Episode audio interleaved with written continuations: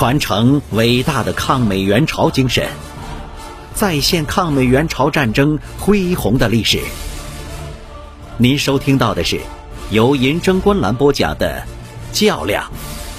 伟大的抗美援朝战争》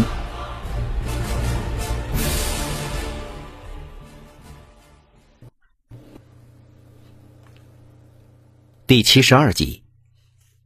中国人民志愿军。向朝鲜战场开进。十月九日，志愿军军以上干部会议结束以后，东北军区和十三兵团根据十月十五日出动的计划，开始着手拟定志愿军开进的方案。考虑到道路和运输车辆等方面的因素，十三兵团决定，部队进入朝鲜之后，部署于朝鲜北部山区，以第四十二军在德川、宁远地区集结。以第四十军在云山、宁边地区集结，以第三十九军在龟城、泰川地区集结，以第三十八军在西川、球场地区集结。炮兵司令部及其所属部队位于文井、北镇、管上洞以及以北地区。兵团司令部预定设在云山西北的下松门洞。第十三兵团于十月十二日十时下达部队开进和集结的预备命令，确定第四十军先头师于十月十四日晚开始过江，车运至朝鲜定州，军主力和其他部队于十五日晚开始出动。十月十四日，中央军委决定志愿军于十月十九日向朝鲜出动。东北军区和十三兵团进一步研究了志愿军部队的开进计划。确定志愿军部队分别从吉安、长甸河口、安东三个口岸渡过鸭绿江，进入朝鲜战场。各军渡江点分别为：第四十二军炮兵第八师、第三十八军从吉安口岸过江；四十军炮兵司令部、炮兵第一师、炮兵第二师、第十三兵团部从安东口岸过江；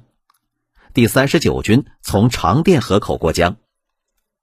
十月十五日三时，东北军区志愿军第十三兵团正式下达了志愿军部队开进集结和准备渡江的命令，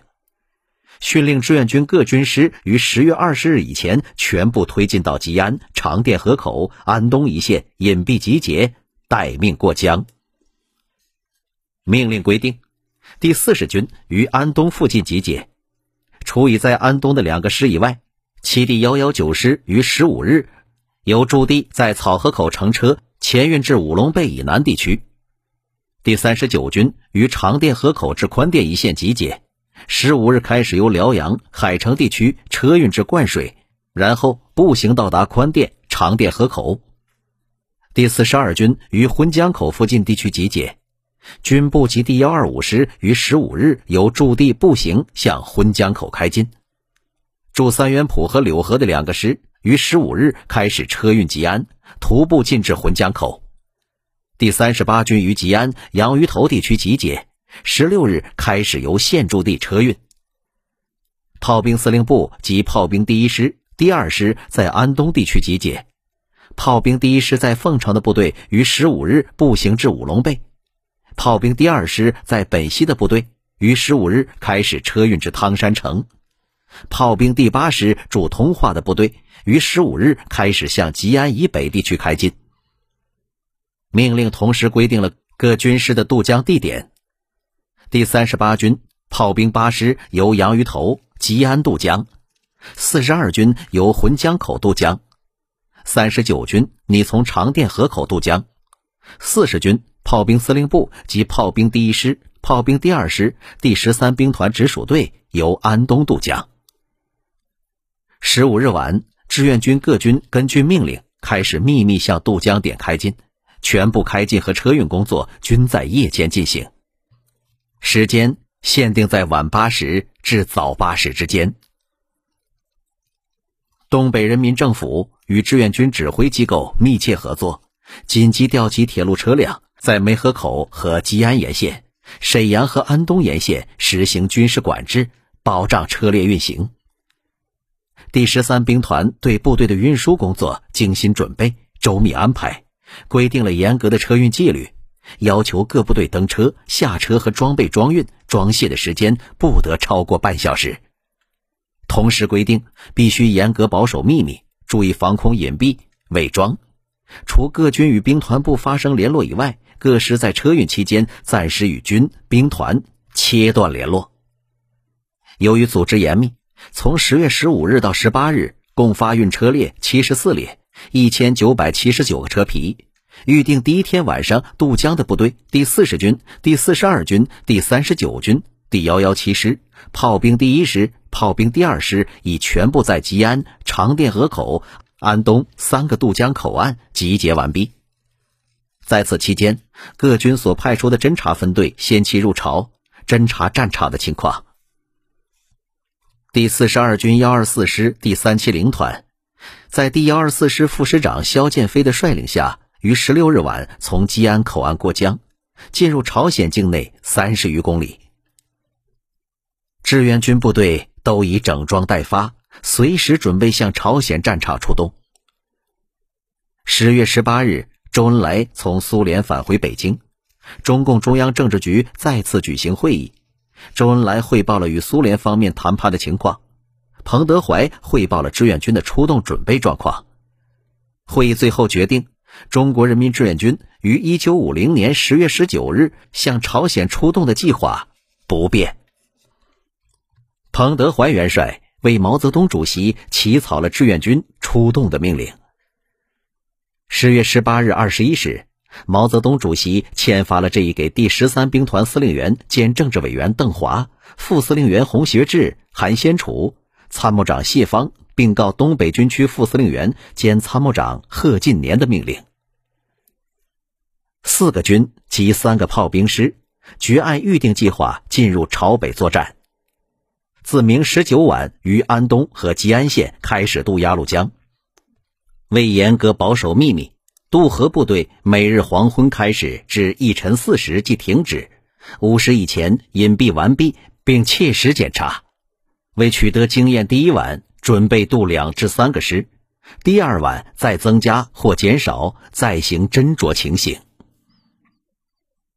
十月十九日上午，彭德怀、高岗乘专机由北京返回安东，主持召开志愿军第十三兵团党委会，传达了中共中央关于志愿军向朝鲜战场出动的意图和决心，并对志愿军的渡江开进计划做了最后的部署。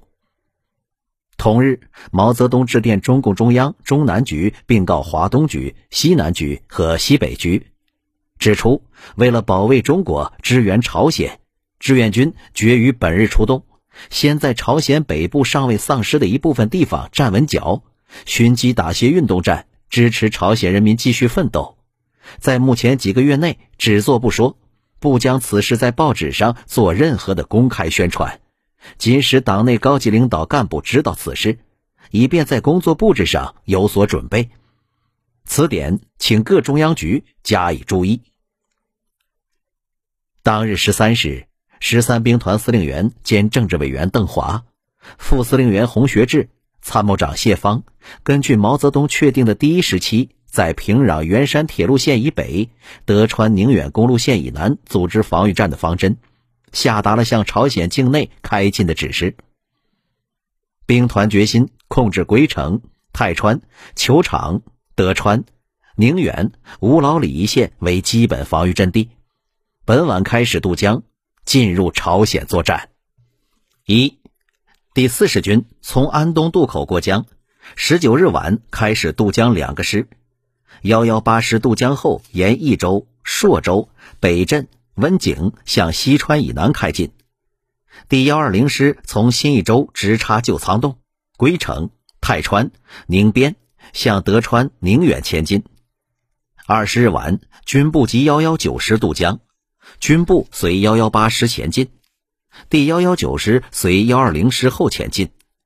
二十一日晚，炮兵第四十二团及军后勤上半夜渡江完毕，随军部后前进。二。第三十九军幺幺七师十九日晚开始从长甸河口渡江，二十日晚全师进至朔州以南，向泰川前进。军主力于十九日或二十日晨开始车运安东，于二十二日晨一时开始委第四十军后自安东渡江，于二十三日晚全部渡江完毕，向预定位置前进。三，炮兵第一师欠一个团，第二十六团于二十四日晚开始自安东渡江后，沿益州、朔州向温井前进。炮司直及炮兵第二师欠二十八团，高炮第一团于二十三日晚开始自长甸河口渡江集结，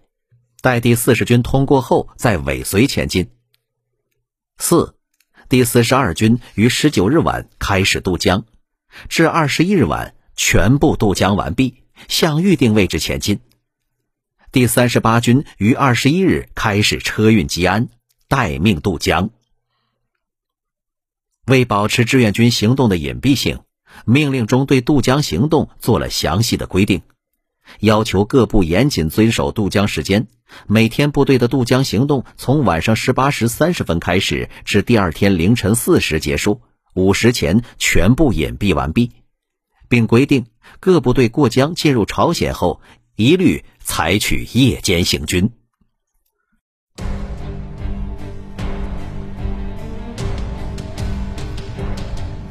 一九五零年十月十九日，美军和南朝鲜军攻陷了平壤，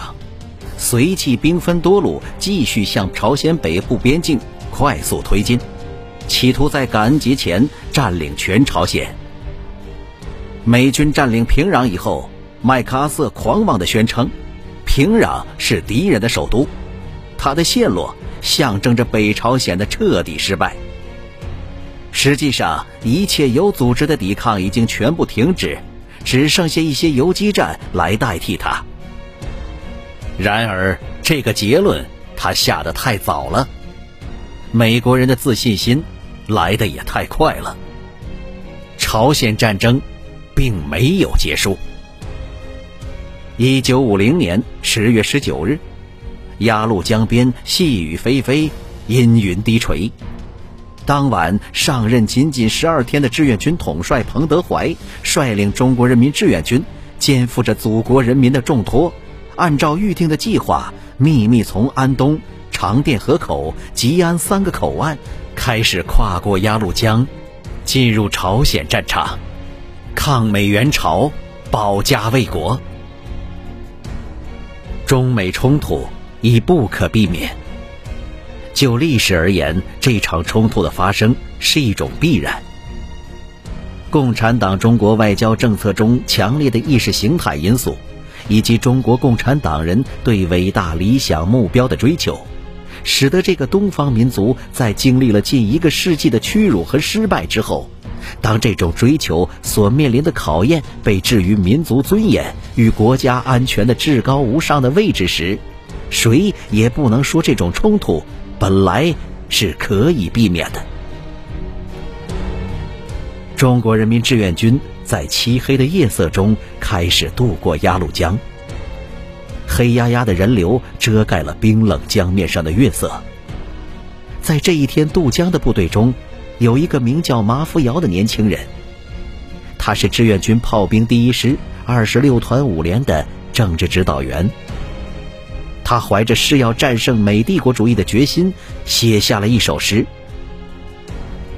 马福尧的这首诗后来经过作曲家周维志的修改和编曲，成为了那个时代全中国男女老幼人人都会引吭高歌的中国人民志愿军战歌。雄赳赳，气昂昂，跨过鸭绿江，保和平，为祖国，就是保家乡。中华好儿女，齐心团结紧，抗美援朝，打败美帝野心狼。新生中国的开国之战，中华民族洗刷一百年耻辱的尊严之战。伟大的抗美援朝战争开始了。